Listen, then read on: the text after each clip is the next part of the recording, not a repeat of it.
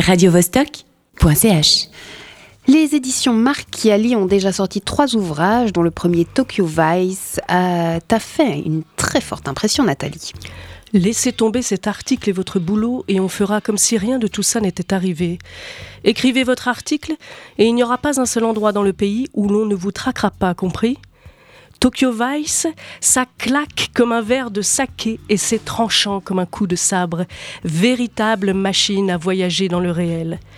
Tokyo Vice, c'est le quotidien d'un journaliste sur les traces du Yamaguchi-gumi, le plus important gang yakuza du Japon. Prostitution, viol, drogue, magouille en tout genre. Jake Adelstein enquête sur les activités de la mafia japonaise et doit souvent franchir ses propres limites déontologiques pour en savoir plus, toujours plus. Il est le premier occidental à intégrer le Yomiuri Shimbun, le journal le plus célèbre du Japon et le quotidien le plus lu au monde avec près de 14 millions d'exemplaires vendus chaque jour. À ses débuts, Matsuzaka, un collègue, lui donne déjà ses premiers conseils.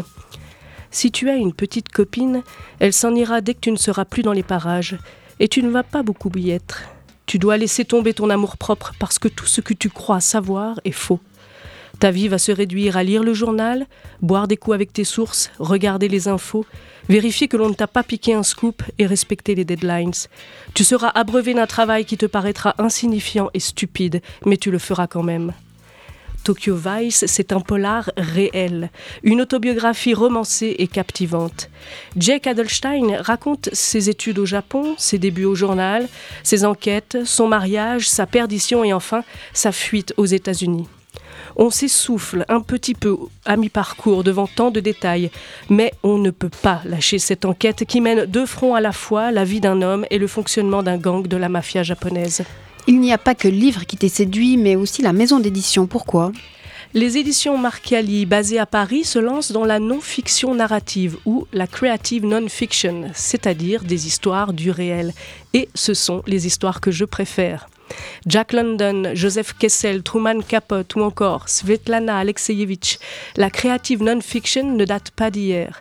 Elle reflète un monde qui a envie de se revendiquer du réel tout en le sublimant. C'est en se nommant eux-mêmes les aventuriers du réel que les éditions Marcali se proposent de tirer quatre ouvrages par an. Trois sont déjà sortis. Et les deux autres ouvrages? Une femme chez les chasseurs de tête d'Elisabeth Sauvy, alias Titaïna. Aventurière intrépide, féministe, l'une des rares femmes françaises qui accèdent au statut de grand reporter dans les années folles. Son livre nous entraîne dans des montagnes reculées d'Indonésie, au cœur d'un peuple anthropophage, les Torajas, aussi surnommés les chasseurs de tête. Et le dernier livre coup de poing des éditions Marchiali, c'est L'or et l'obscurité, la vie glorieuse et tragique de Kid Pambele par Alberto Ramos. Kid Pambele Kid Pambele, c'est l'histoire d'un gamin des rues qui trouve un échappatoire dans la boxe et devient une star adulée en, Colombie dans les années 70. 21 titres défendus en poids léger, une vie de star et bientôt une vie de fête, de drogue et une descente vers la folie.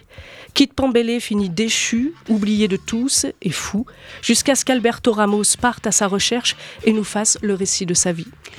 C'est bien parti pour cette maison d'édition, c'est ce que tu essayes de nous dire. Tout à fait.